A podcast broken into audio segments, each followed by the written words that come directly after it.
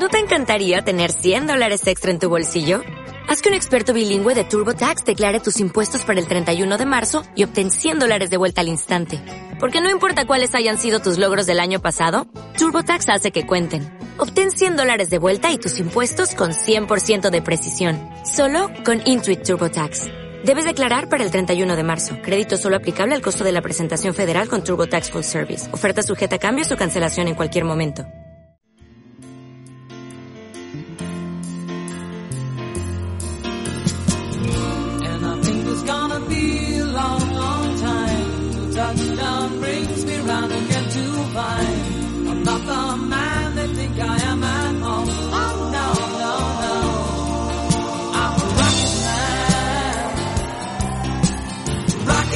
Buenas tardes y bienvenidos todos a un nuevo capítulo de Palique Divulgativo. El primero después del descanso de Semana Santa, en un mundo en el que las mascarillas ya no son obligatorias en, en interiores y le estamos descubriendo la cara a mucha gente que conocemos de dos años para acá. Y bueno, un, un nuevo mundo, la verdad. Así que nada, hoy como, como ya viene siendo habitual, tenemos nuestra tertulia, que en este caso va a estar dedicada y enfocada al tema medioambiental. Como siempre, a mi lado tenemos a nuestro pajarero favorito, nuestro pajarero de confianza, Adrián Flores. Hola, Adri, ¿qué tal? Buenas 22 capítulos ya, ¿eh? Madre mía. Sí, 22 capítulos, se dice pronto. Y como siempre, a nuestro profe favorito que habrá descubierto las caras de multitud de sus alumnos, lo cual habrá, no sé qué tal habrá sido la experiencia. Para- A ver, no en el sentido de la- del aspecto físico, por favor. Y bueno, Rafael Suárez, ¿qué tal, Rafa? Hola, buenas. No, la verdad que son todos guapísimos y guapísimas. Eh, algunos ya las conocía porque, bueno, eh, ya sabemos cómo son los, los jóvenes, que las normas a veces no les, no les gustan mucho, pero bueno, bien, bien. Sí, yo, yo en mi caso, para mí, eh, el ver las caras de mis alumnos ha sido una experiencia bastante chocante. Es como si me hubiesen cambiado la clase, la verdad. Baby, can't you see I'm calling?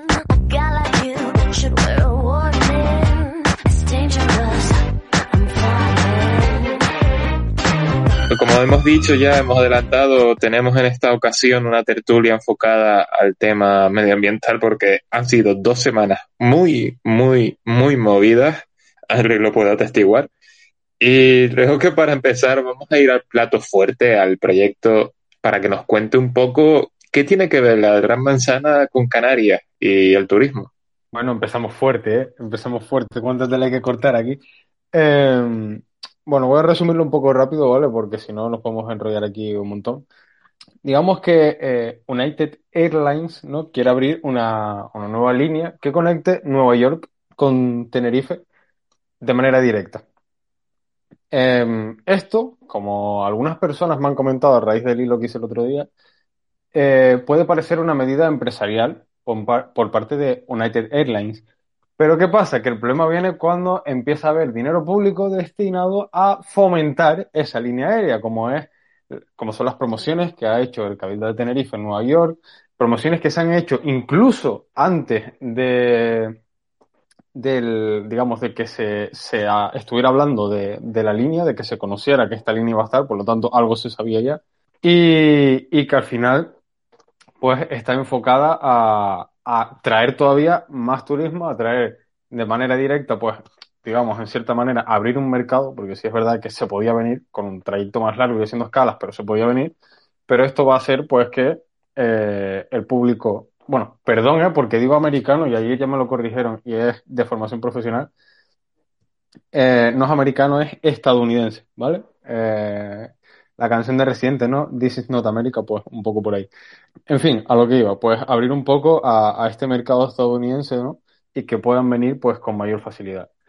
Eh, también mucha gente eh, me ha comentado que eh, esto también es una ventaja para los canarios y puede llegar a ser una ventaja para los canarios que pues que quieran viajar y tal, pero es que no está pensada para eso. O sea, obviamente, si esta aerolínea hubiera hecho esto en base a pensar que los canarios iba a salir rentable, el número de canarios que iban a volver, no le sale rentable, le sale rentable porque toda la gente que venga va a tener que volver y va a volver en la misma línea. Entonces son trayectos asegurados.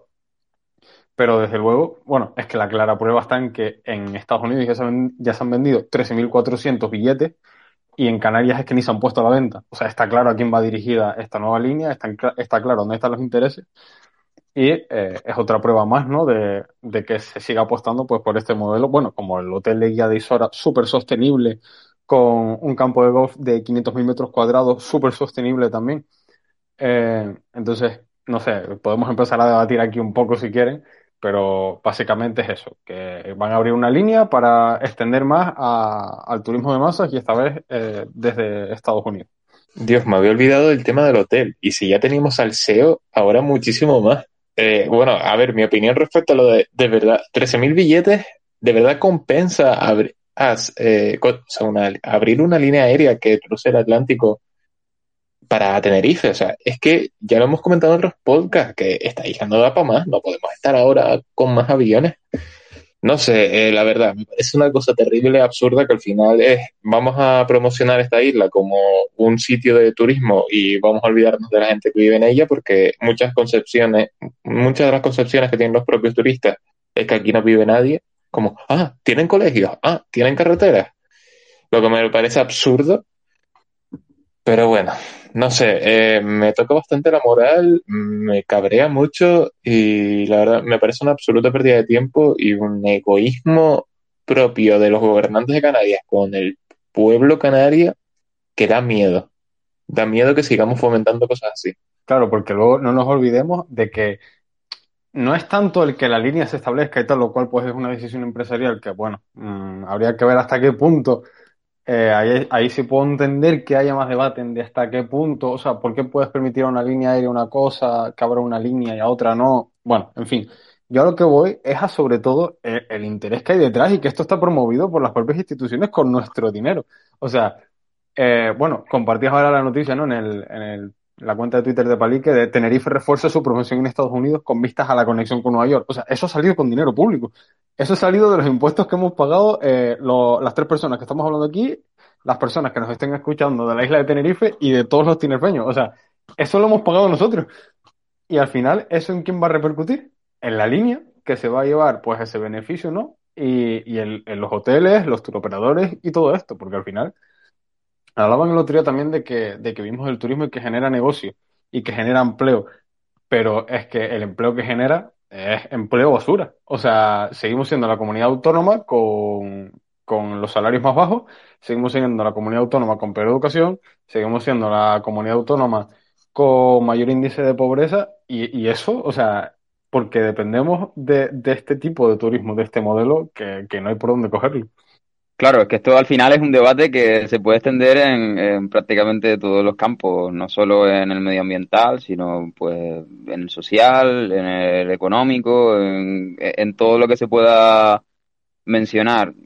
Yo creo que ya hablando antes en la introducción, Dani, del, del tema de, de la pandemia, las mascarillas y tal, eh, deberían aprender un poco también del tema de las limitaciones de aforo, que aplicado al terreno medioambiental, pues eh, podría venir bien, sobre todo porque es que mm, es lo que estaba diciendo, que, que no da para más esto.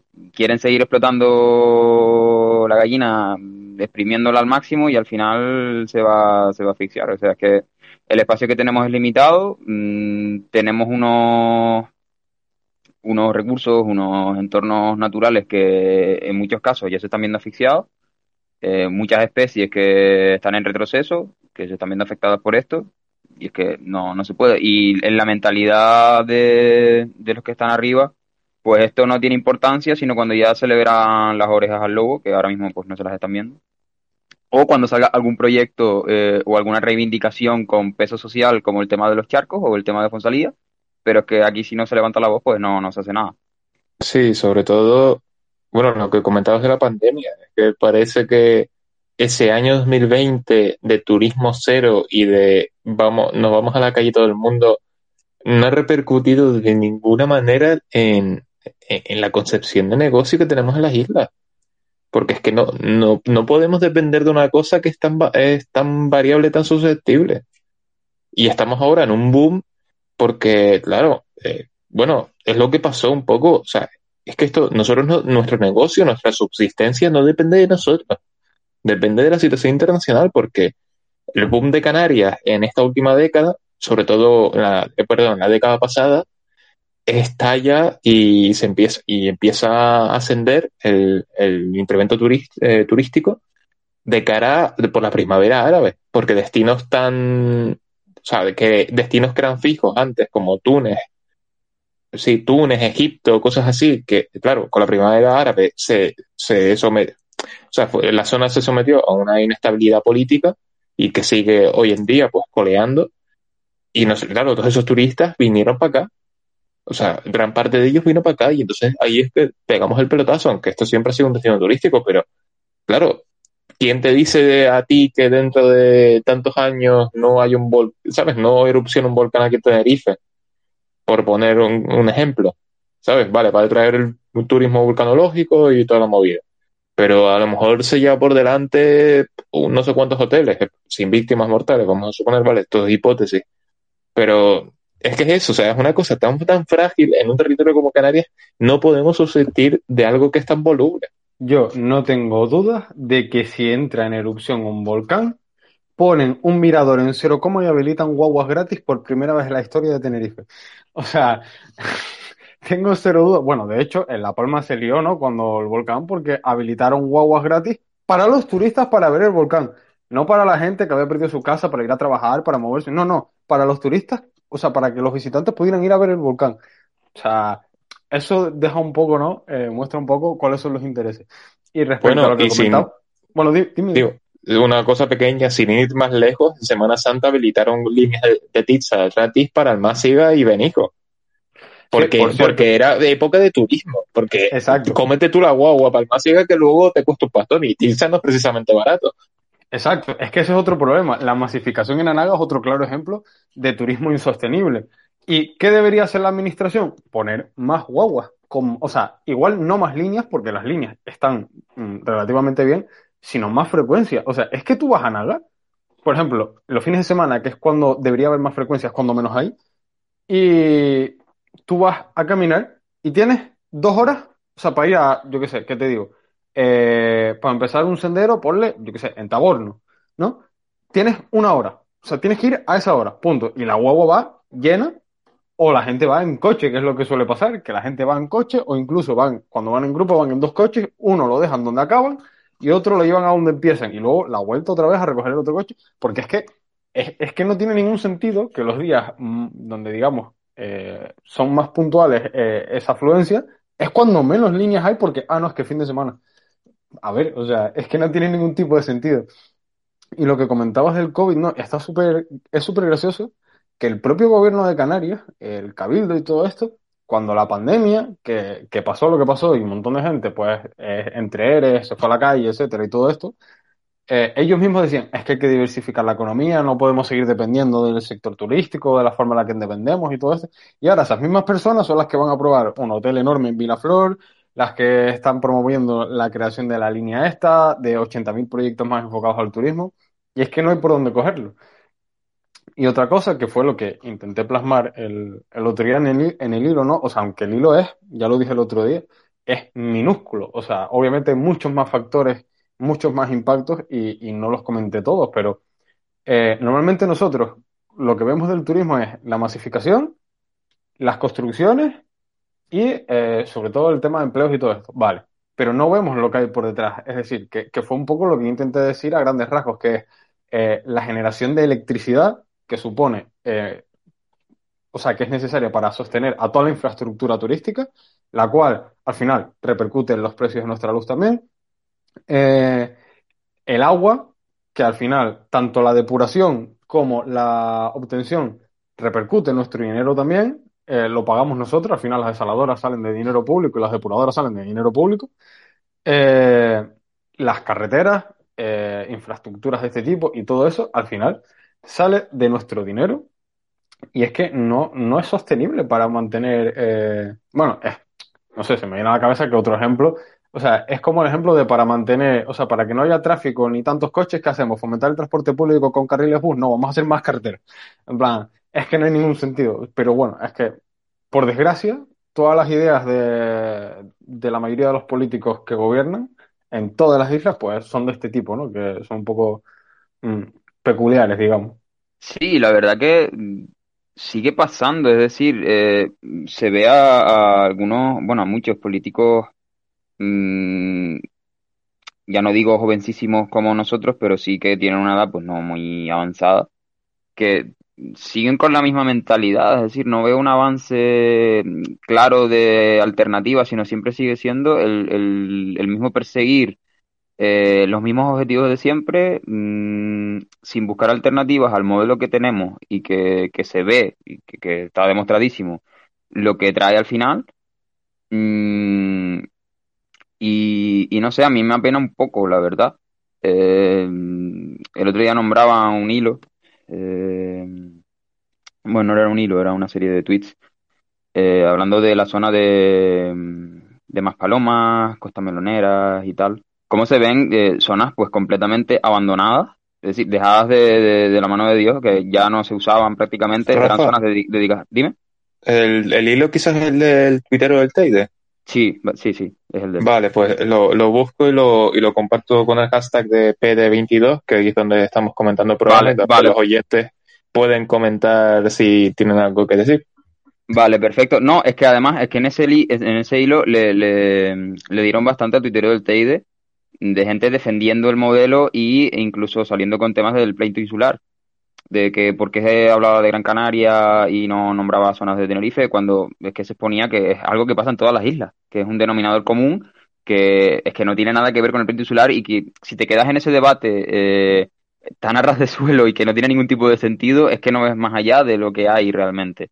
Es decir, de zonas en las que mm, se les da un uso exclusivo a- al turista, es decir, zonas que prácticamente el canario incluso puede estar mal visto en alguna, en algunas áreas, eh, y que dependen completamente del turismo, es decir, eh, mm, áreas que hoy en día están mm, completamente abandonadas. Es decir, se hace un impacto en un momento dado, eh, se explota esa zona y hoy en día pues es mm, pues un- una, un- en algunos casos hasta un vertedero, ¿sabes? Em, Y da pena verlo, porque solo tienes que mirar fotos, por ejemplo, comparativas de áreas del litoral, eh, sobre todo en zona sur, de los años 50, de los años 40, 50, 60 y en la actualidad, y es que mm, se te cae el alma al piso, porque, mm, bueno, Adri creo que puso el otro día alguna en el hilo, si no me Sí, equivoco. de hecho, eh, lo, Mm. lo que compartí en el hilo era un artículo que, pues, entre, o sea, participamos varias personas, ¿no? Está firmado por varias personas, Juanjo Ramos,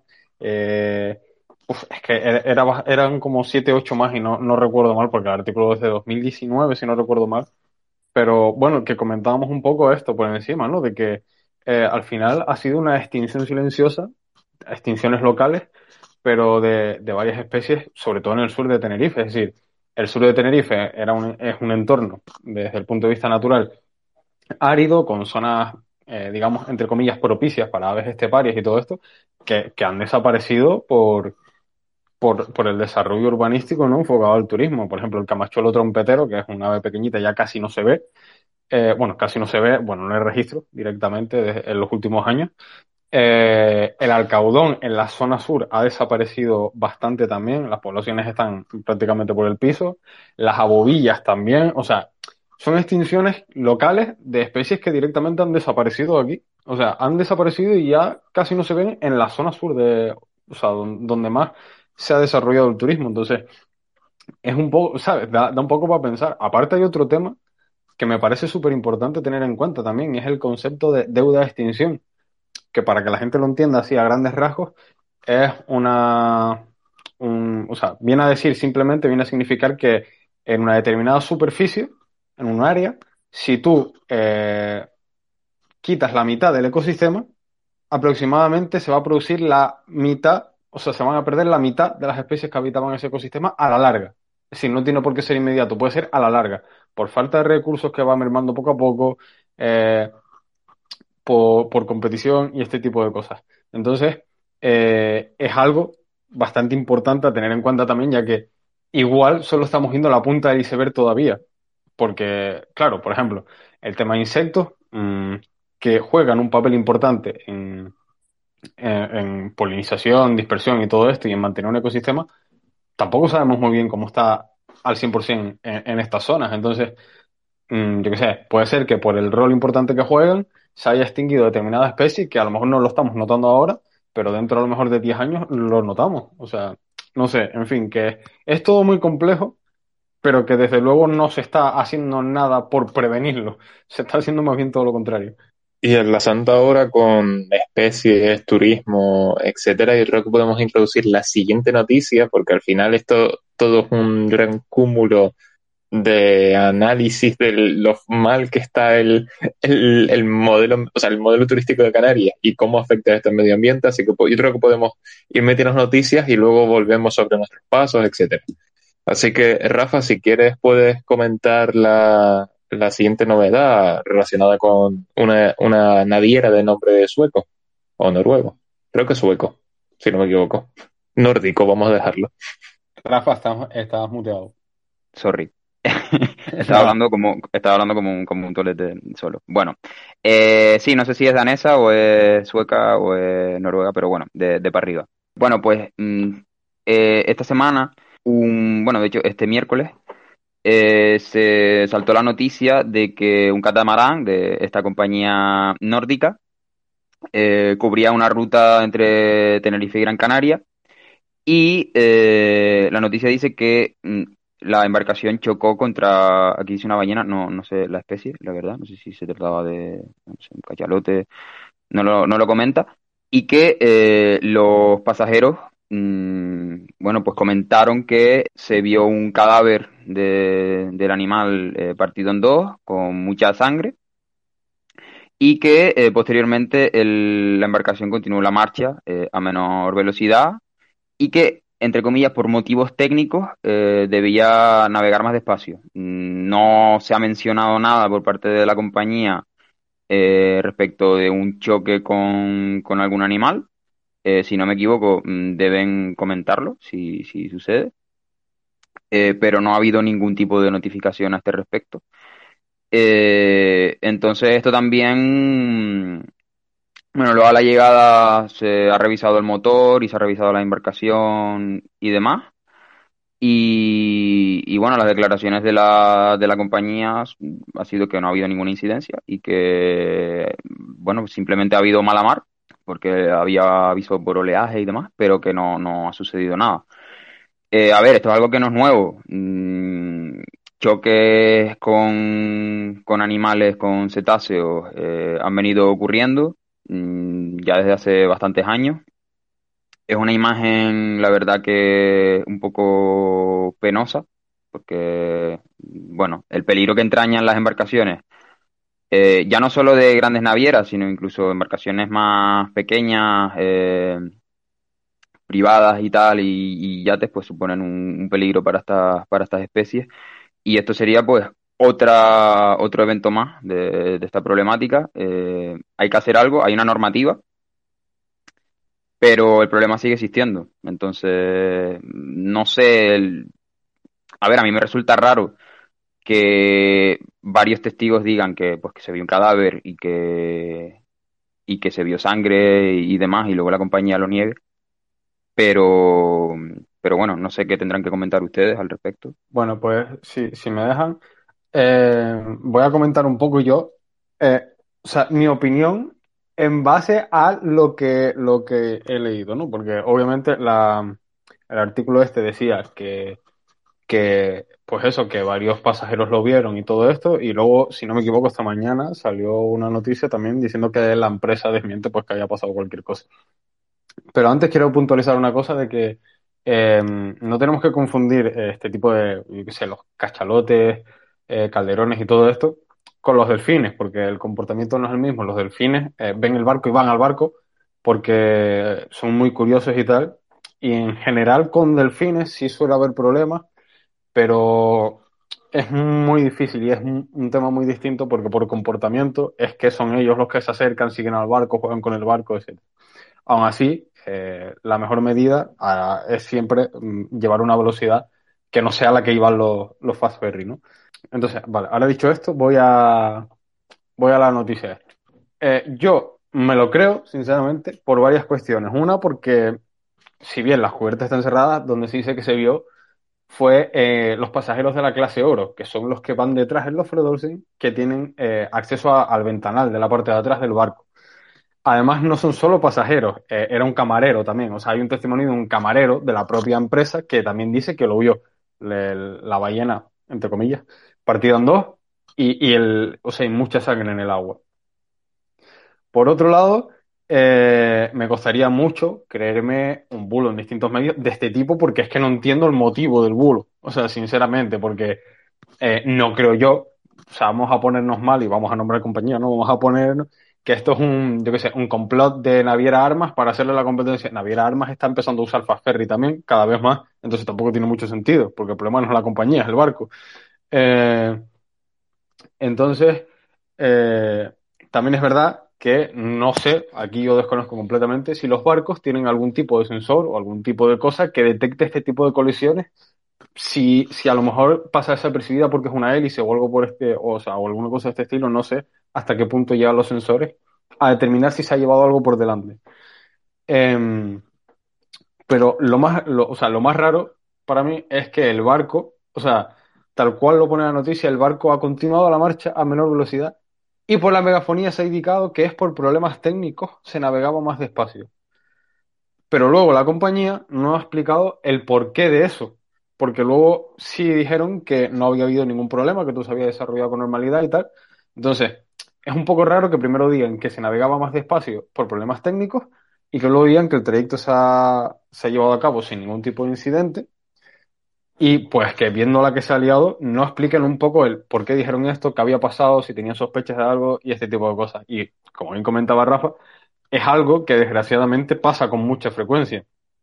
Entonces, pues, eh, no, no entiendo la verdad. El, o sea, mi opinión es que sí pasó, eh, que igual, pues, mm, hubo cualquier cosa y no pudieron, pues, detectarlo desde el puente o algo por el estilo.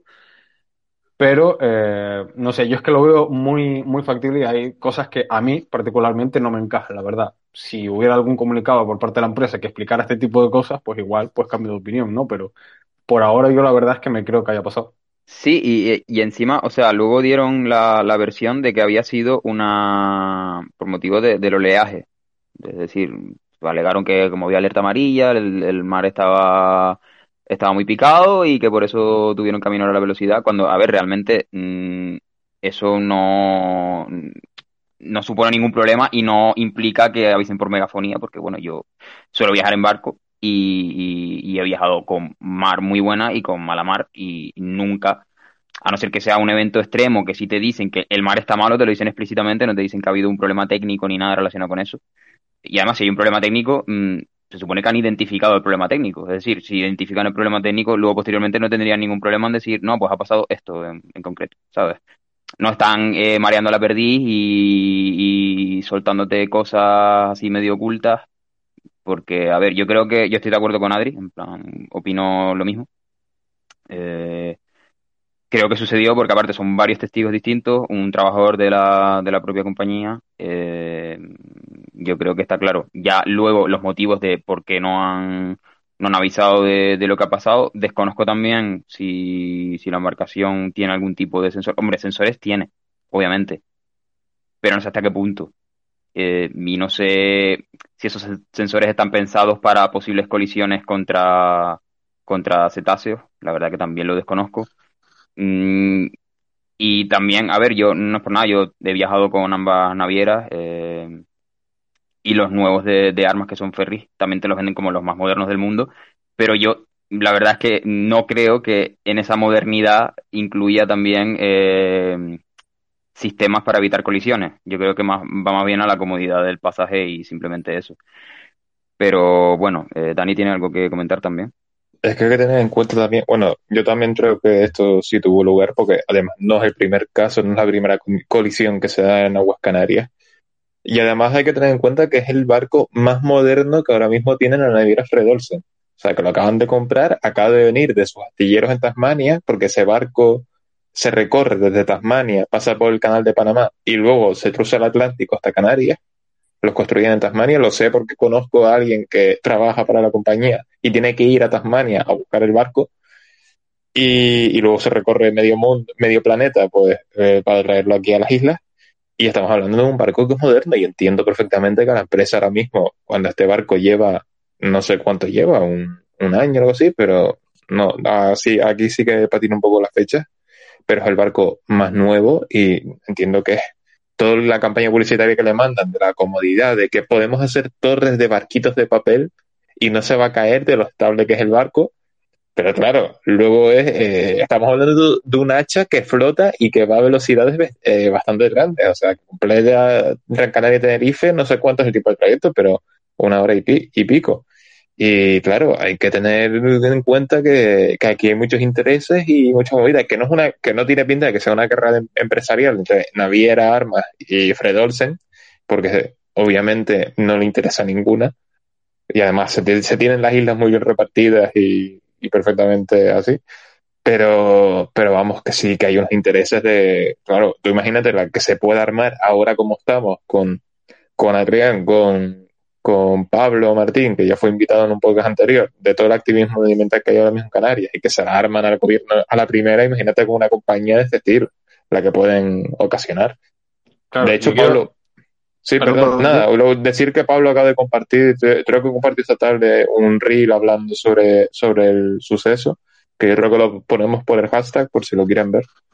Claro, eh, ese, igual ese es un poco el tema, ¿no? Lo que comentabas de si esta es la, mejor maravilla que hay ahora mismo aquí y, y sigue siendo lo mismo o peor que estaban haciendo los anteriores, pues, pues mal vamos, ¿no? Entonces, igual por ahí sí puede ir un, un poco el tema. Además, otra cosa muy curiosa es que ellos niegan que haya habido eh, impacto con alguna cosa o que haya habido eh, pues una colisión. Sin embargo, es que es muy curioso, y de eso sí hay fotos, del personal revisando la zona trasera del barco donde los testigos eh, cuentan que fue la colisión. Entonces, es un poco raro que no haya habido ningún problema técnico, no haya habido colisión, y sin embargo, nada más llegar a puerto tengas un equipo preparado para revisar esa zona, ¿no?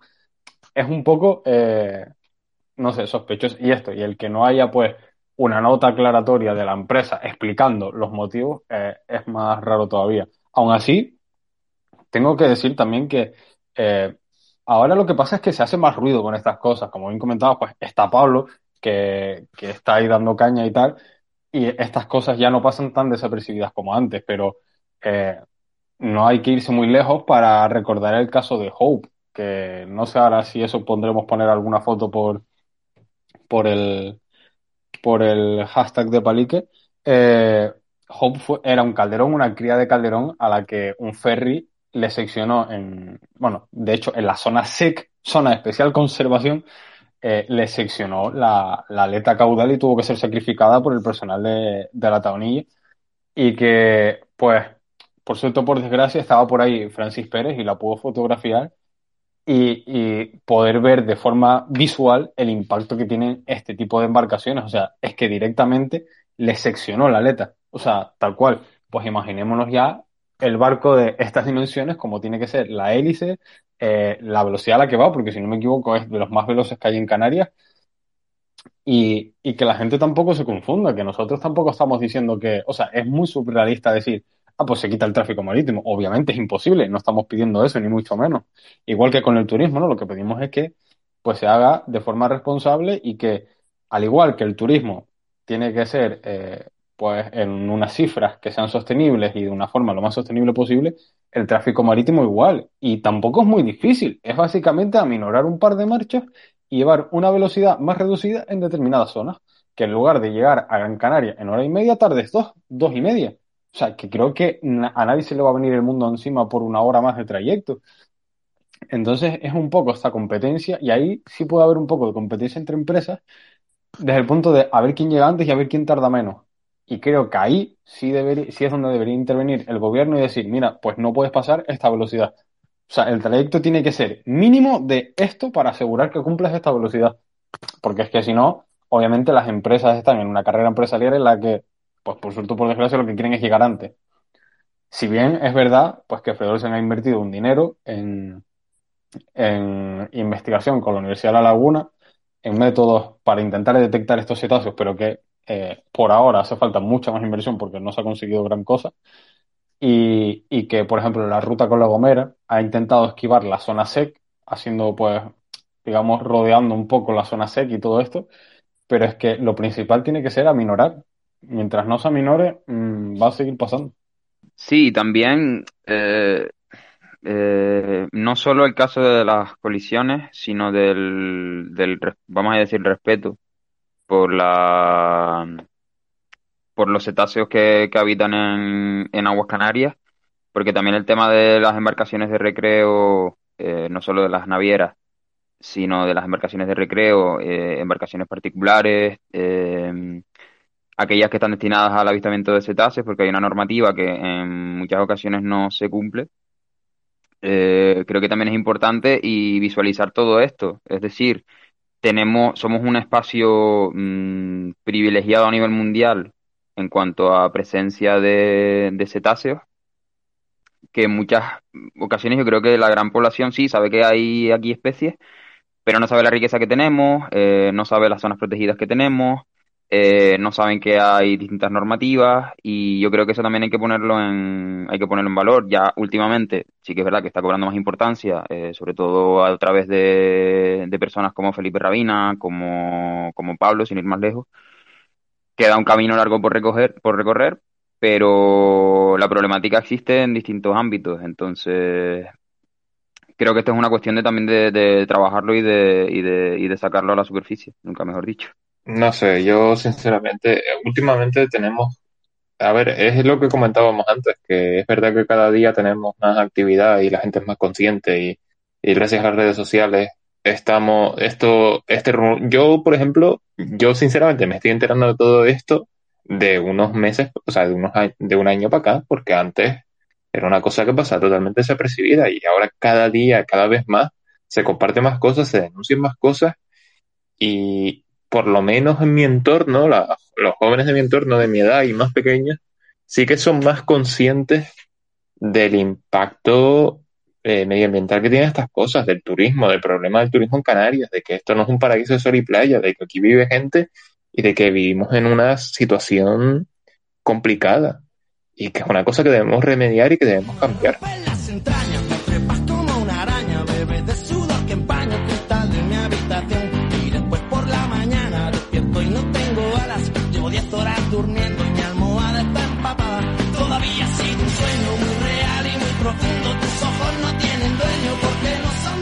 Poco a poco vamos a ir aprendiendo, aunque haya gente que no aprenda, como la protagonista de nuestra siguiente noticia, que ya voy a pasar a introducir yo directamente para terminar de, enfocar y de, contar todo este jaleo medioambiental que es el palique de hoy, que es el, bueno, hace unos días en, en Arenas Blancas, en el Hierro, si me equivoco el nombre, eh, corríjame, en Arenas Blancas, en creo que es en Frontera, eh, bueno, pues a alguien, a, a, a una genia, si no, si no me equivoco, se le ocurre montar en quad y empezar a hacer trompos en una zona que casualmente es pa- paisaje protegido. Y bueno, pues se graba, se sube a redes sociales porque la gente, menos mal, hace las cosas mal, pero también es lerda. O sea, el peor sería que hiciese las cosas mal y que lo, lo supiese ocultar, pero no es el caso, porque la gente es lerda, vamos a decirlo así. Y bueno, pues lo subió a redes y obviamente le va a caer la del pollo, porque ya el, el Cabildo del Hierro está, está, se va a presentar una denuncia. Y bueno, pues las cositas estas que tienen, al final las todas estas historias, bueno, tienen su final feliz también. Y no sé, a mí me parece una cosa alucinante, porque es que ya no solo la, la tontería de, de no sé, yo sinceramente es que no puedo, o sea, porque es lerda. O sea, y esa es mi, mi conclusión a todo este debate. No sé qué tienen que comentar ustedes. Bueno, yo quiero decir que, ojo, porque esto no es solo a nivel eh, personas que, por desgracia, pues hay muchas que o no son conscientes de dónde vivimos o les da absolutamente igual, eh, sino que hoy mismo coincide con una noticia eh, eh, que, que compartía Alberto Usero, ¿no? De, un, un divulgador también, pero sobre todo por, por Instagram y, y Facebook. Eh, él es investigador del CSIC, ¿no? Y hace un año y pico denunció eh, el rally Isla de los Volcanes en Lanzarote en un territorio de, o sea, CEPA, Zona de Especial Protección de Aves, donde anida eh, la guara canaria, que es una especie en peligro de extinción. Y el Cabildo de Lanzarote permitió la realización, la realización de un rally aquí. Vale, pues bien, el gobierno de Canarias considera incompatible el rally porque afecta de forma muy significativa a las especies protegidas y esta noticia es de hoy. Y eh, resalta que en el estudio dice que puede afectar a la presencia de al menos 87 especies protegidas en esta zona. O sea, y aún así, esto estaba permitido por el Cabildo de Lanzarote, ¿no? Bueno, esto es un poco lo que venimos hablando, ¿no? Que desde arriba, pues también es como que, venga, da igual. Entonces creo que es un problema, primero, de que no se divulga y segundo, de que, claro, eh, al final, si tú le dices a la gente, mira, pasamos con coches por aquí en una zona protegida, porque es queda absolutamente igual y no pasa nada, eh, claro, yo entiendo también que haya gente, pues, que al final, eh, por desconocimiento lo haga. Entonces, si bien mm, creo que hay que tener dos dedos de frente y, por supuesto, la del quad, no sé en qué coño estaba pensando, también es verdad que igual hay que empezar a limitar un poco y a controlar mejor lo que hacen las empresas que están aprobadas, eh, que pueden alquilar quad, que hacen excursiones con quad. Yo siempre le cuento a la gente, bueno, Rafa, Rafa lo pudo ver también. eh, mientras estábamos en el máster, una de las prácticas que teníamos eh, era Fuerteventura, ¿no? Donde pasábamos un par de días de, de prácticas y tal.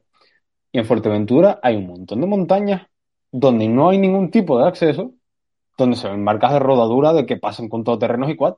O sea, y, y si hay gente de Fuerteventura escuchándolo, lo sabrá también. Y es un descontrol que es primero eh, fruto de una falta de educación ambiental, falta de concienciación, falta de vigilancia, falta de interés por parte de las administraciones y que al final las penas, o sea, me gustaría ver de verdad y que llegara, llegara a enterarme de la pena que va a recibir esta persona, porque mm, no sé qué tipo, o sea, cuánto será la cuantía de la multa que recibirá, pero viendo los antecedentes que tenemos, no creo que vaya a ser muy importante tampoco. Entonces, eh, no, no sé, no sé. También es verdad que veía por redes en plan gente como victimizando a la, a la chica y yo digo, a ver, a ver, dice, a lo mejor no lo sabía, no sé qué, tal, y yo, vale, vale, pero es que primero no hay que ser muy listo, no se me ocurriría entrar en un monte con un quad, por ejemplo, y además todas estas zonas suelen estar señalizadas y todo esto, y por otro lado, el desconocimiento de la ley no exime de su cumplimiento. Entonces, no sé, creo que es una suma de factores y que, y que de verdad cada vez, bueno, como comentas por lo menos, mm, lo suben, ¿sabes? Que, que por lo menos se les pilla fácil, pero bueno, esperemos que, que sirva como prueba y que pues la multa sea de verdad importante, ¿no? Ejemplar, pero lo digo todas las veces y nunca es una multa ejemplar, por desgracia. Sí, bueno, de hecho sí que me acuerdo de- del tema de Fuerteventura y, y las marcas y tal. A ver, es que esto al final es la punta del iceberg, porque esto es lo que se ve de una, una, una señora que es una iluminada y que lo ha subido. Pero claro, luego mm, detrás de todo eso hay otras tantas personas que, que evidentemente pues no lo suben, pero que siguen ejerciendo un impacto importante eh, y que luego pues quedan impunes totalmente. Y a mí me da rabia además que mm, muchas veces sea cuestión de, chos, pues la multa que me van a poner, esto que, que mm, precio que me va a costar, que es lo que me duele, pero realmente no es por un respeto a- al medio que es a donde se tiene que incidir, porque evidentemente si tú mm, respetas el medio y tienes una conciencia del valor que tiene y de lo que tienes delante eh, o debajo, pues realmente, idealmente no harían falta multas. Y es a mí una cosa que me da un montón de rabia, que todo funcione en base a lo que duele que es el bolsillo. Lo, eh, el propio valor intrínseco que tienen las cosas no, no se tiene en cuenta, parece. Y, y si también pasa desde las instituciones públicas, como es el caso del Cabildo de Lanzarote, que permite hacer un jodido rally en una zona protegida con especies en peligro, pues ya me dirás tú a mí, es que, a ver, si lo que tenemos aquí, o los que tenemos aquí, no valoran lo que tenemos, mm, ¿qué más vas a pedir? Y también entra el tema de eh, la, a ver cómo lo, cómo lo digo la palabra, la resortización del, de los espacios naturales. Es decir, que esto parece que se vende como un resort. Y claro, como es un resort, tú pagas, tú vienes y mm, parece que tienes derecho a hacer lo que quieras. O sea, mm, si te metes por una montaña con un quad, pues está bien, porque esto es aquí mm, una zona que evidentemente pues es un resort, un paraíso en el que puedes hacer lo que quieras. Prácticamente es como un escenario montado, ¿no? Parece, porque vamos. eh, y no tiene ningún tipo de valor lo que, lo que se ve. Y claro, luego la gente mm, se pone sentimental y llora cuando ve pues vídeos de, de animalitos eh, en peligro y no sé qué, pero en la práctica pues al final sigue haciendo lo mismo.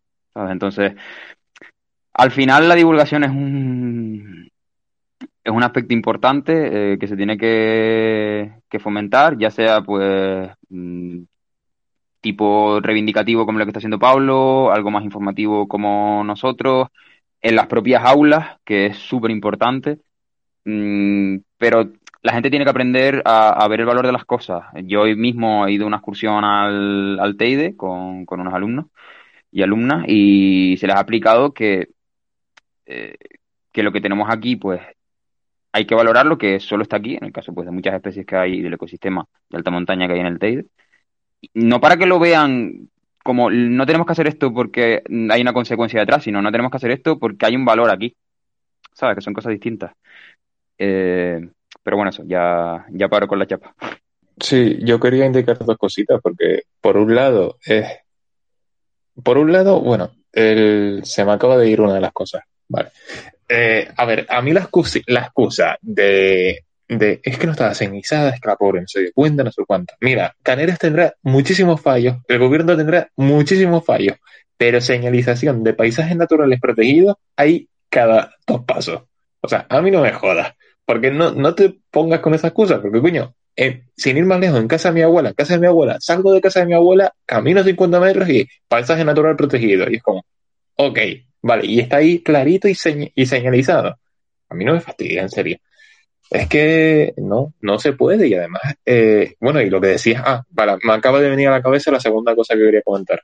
Lo que decías de que parece que, que Canarias es un resort, literalmente parece, no, la gente vende Tenerife como si fuese la isla del Whisper Resort. ¿Sabes? La misma isla que era enfocada completamente a los deportes de los juegos videojuegos y ya está. Eso, el Whisper Resort. Vamos. Y aquí no vive gente, aquí no vive rollos y tal. Pero bueno, no sé, son cosas terribles y que me cabrean muchísimo, de verdad. Pero bueno, Yo, yo a esto, yo no sé si se acuerdan, eh, me sonaba la noticia, la acabo de buscar, ¿eh? la que se lió con el rodaje de Los Eternos, la peli de Marvel, ¿vale? Que como otras muchas pelis, pues, eh, y en especial de, de Marvel y de Disney y tal, eh, se estaba rodando en el Teide. Entonces, claro, esto tiene unos permisos especiales y un tipo de cosas especiales. Y entonces, no sé si recuerdan que este rodaje se canceló porque el Parque Nacional en su normativa lleva que no se pueden volar drones en el Teide. Y el rodaje se canceló porque no se pueden volar drones en el Teide y Disney estaba empeñado en volar drones en el Teide. No se puede y no se puede. Pongas el dinero que pongas, no se puede. Eh, y entonces no sé si se acuerdan de, pero gente, eh, pues local de aquí, indignada con esto, como es que vamos a perder el dinero, es que es una vergüenza, es que no sé qué, digo, pero vamos a ver, o sea, es que si no se puede, no se puede, o sea, tú estás a favor de que la ley se modifique en función al dinero que tengas, entonces, es que no tiene mucho sentido, porque luego hay mucha gente de aquí que, que, no sé, defiende estas cosas y es como, tío, o sea, va a sonar un poco endogámico, ¿no? Pero es tu tierra, o sea, en plan, eh, no sé, y con el turismo pasa lo mismo, ¿no? Podemos en- enlazar otra vez con el turismo. Al final, los que defienden, o sea, la gente que defiende el turismo de aquí, el modelo turístico que hay, no se está dando cuenta de que eh, la gran mayoría del turismo que viene, viene por nuestros paisajes, por nuestra naturaleza y por todo esto. Y si seguimos con este modelo, eh, como decía el otro día alguien por ahí, lo que estás haciendo es matar la, gallina de los huevos de oro, porque te estás cargando el paisaje por el que viene la gente. Entonces, eh, no sé, un poco, eh, de verdad que yo no sé si es que la gente, o sea, esta gente no ve lo mismo que yo veo, ni porque es que no, no sé, no sé, si me pongo a despotricar aquí me puedo pegar hasta mañana, la verdad. Es que es eso, al final volvemos a lo mismo. Lo, el poco valor que se le da al, al medio, bueno, y al, medio y, a las especies y, a todo lo que tiene que ver con, con el entorno natural de, Canarias desde las propias instituciones. Eh, y en muchos casos se ve de, de personas ya mm, mayores que prácticamente no saben nada de su tierra, pero porque eso también es culpa de, de, la promoción que se le da a algunas cosas y no a otras. Es decir, si sabemos, todo el mundo sabe que Canarias es un paraíso, todo el mundo lo sabe, toda la gente que vive aquí lo sabe. pero no te sabe mm, diferenciar algunas especies. Y, y no me refiero a especies eh, que sean súper raras, eh, que estén metidas en la quinta piedra de, de Anaga. Me refiero a especies que son importantes, que no las conocen, o, ecosistemas propiamente dichos. Entonces, claro, si vienes aquí y ves que ni la gente de aquí eh, conoce lo suyo, pues, y que no lo valora, pues la verdad es que no sé a dónde, no sé a dónde vamos. Si ves en redes que hay una persona que está haciendo el pinga con un quad y ves a alguien criticándolo y, y criticas no, no la práctica de, lo que ha hecho con el quad, sino a quien está criticando lo que se está haciendo con el quad, pues que tampoco sé. Mm, No sé, es que hay cosas. Es verdad que en redes hay de todo, obviamente, y uno, pues, mm, en cierto sentido tiene que venir llorado de casa. Pero, pero es que hay otras cosas que son indefendibles, ¿sabes? Entonces, mm, no sé, y a veces entra uno, lee algunos comentarios que, pues, sale con de mala leche, obviamente.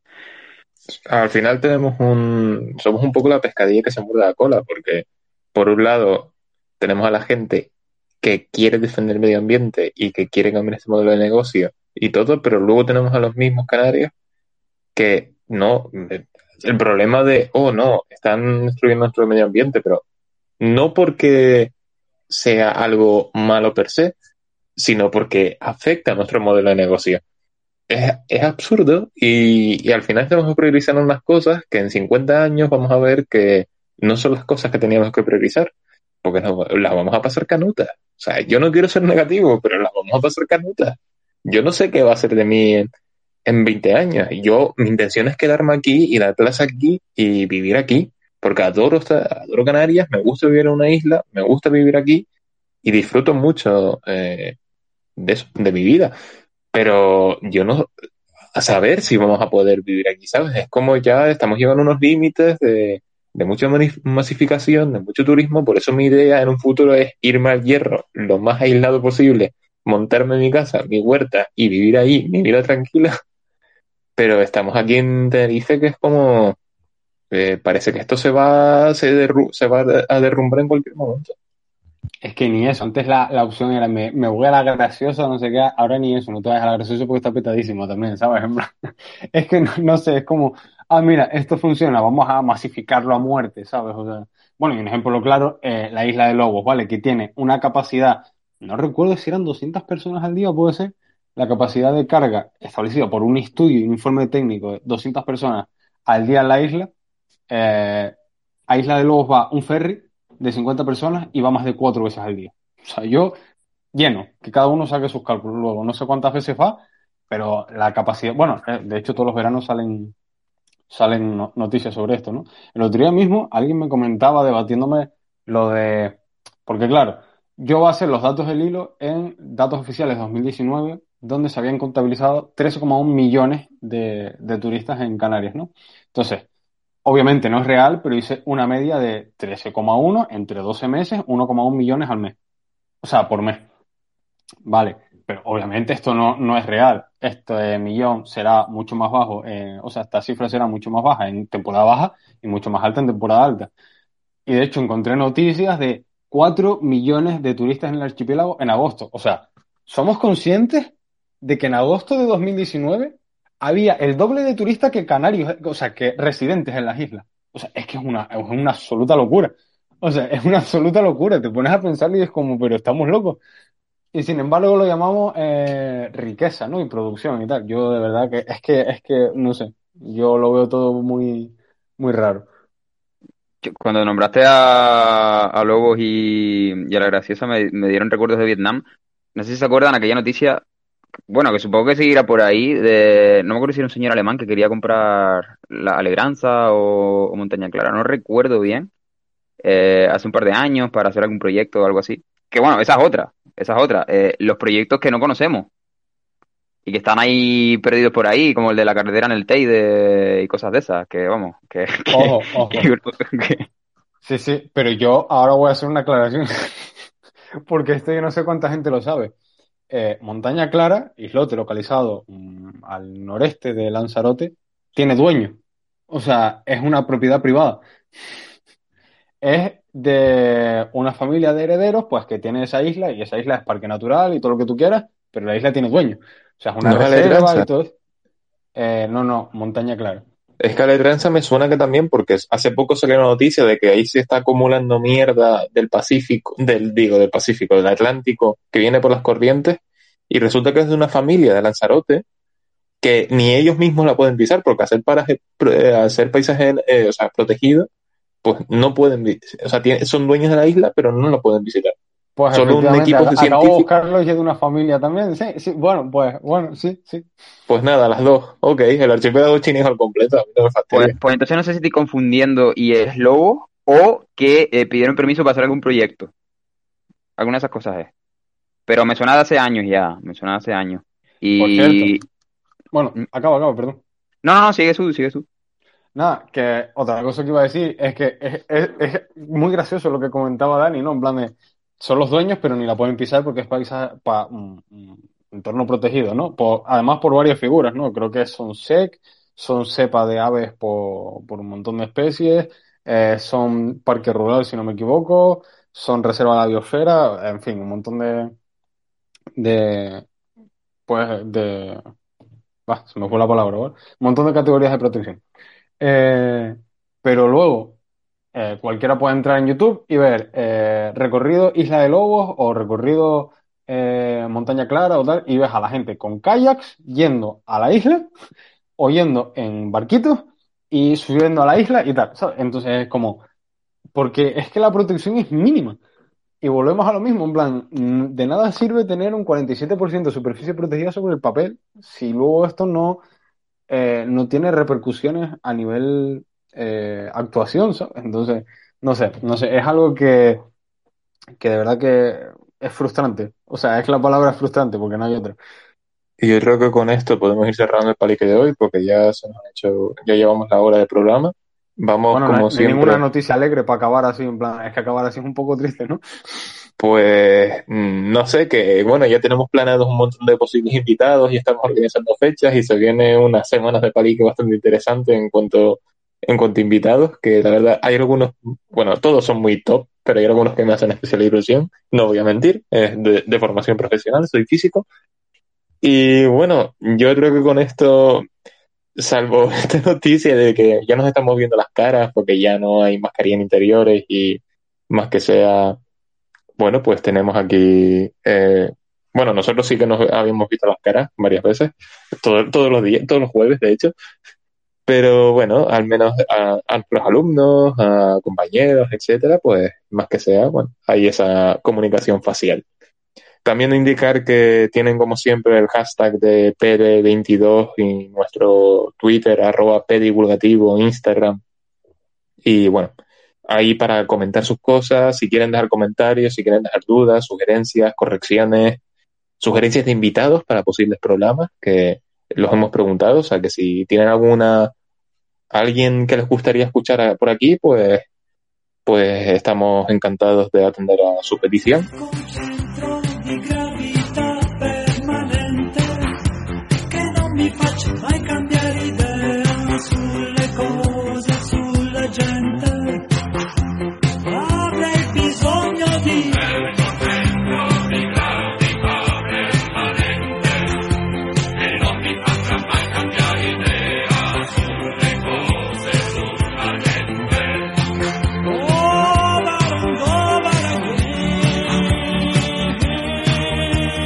Y bueno, como siempre, los oyentes que estarán habituados al, al palique saben que tenemos una recomendación semanal. Todos los jueves hacemos, eh, recomendamos algo de, de, carácter divulgativo y en este caso la recomendación viene de, de mano de Rafa.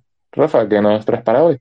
Bueno, pues la verdad es que había pensado en, en varias cosas para, mm, para recomendar hoy, pero ya que hemos estado hablando del medio ambiente canario, un poco del respeto a nuestra tierra eh, y de lo que tenemos en ella, yo recomendaría la serie documental eh, Canarias, Reductos de Biodiversidad que la verdad que ya tiene algunos añitos, pero puede servir para poner en valor lo que, mm, lo que tenemos aquí.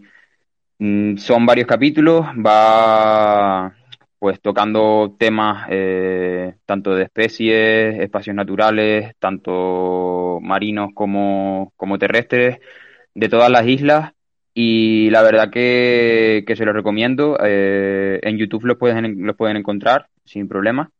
Y, mm, y recomiendo encarecidamente su visualización, a pesar de que no sea una gran producción estilo Netflix, estilo Nuestro Planeta, que bueno, también recomiendo, por cierto. Pero, pero sí que puede ayudar a poner valor nuestro, nuestro entorno, nuestro entorno natural, de lo que venimos hablando pues esta ahorita que nos han estado acompañando. Pues con esta recomendación cerramos el episodio número 22, eh, que ha sido un auténtico placer y ha sido bueno, lo que prometíamos al ser medioambiental. No adivinamos el futuro, pero algo nos olía. Así que nada, eh, como siempre ha sido un placer a todos los oyentes que están aquí en directo, a todos los oyentes que nos escuchan en diferido. Recordad que estamos en iVoox, Spotify y Google Podcast. Bueno, en Spotify cuando nos dejan poner el capítulo porque nos están tirando unos cuantos. Y bueno, con esta pullita a la plataforma sueca, nos vamos hasta la próxima semana a las siete y media, aquí en directo, con el episodio número 23. Bueno, adiós, muy buenas y chao. Tengan buena semana. Bueno, Bueno, muchas gracias.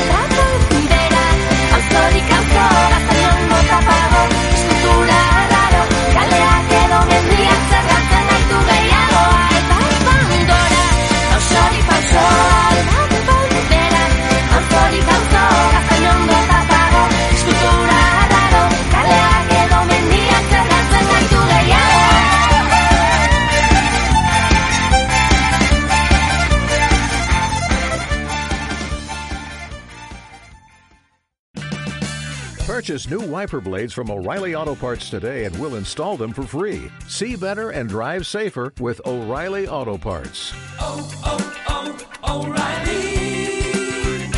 O'Reilly. Auto Parts.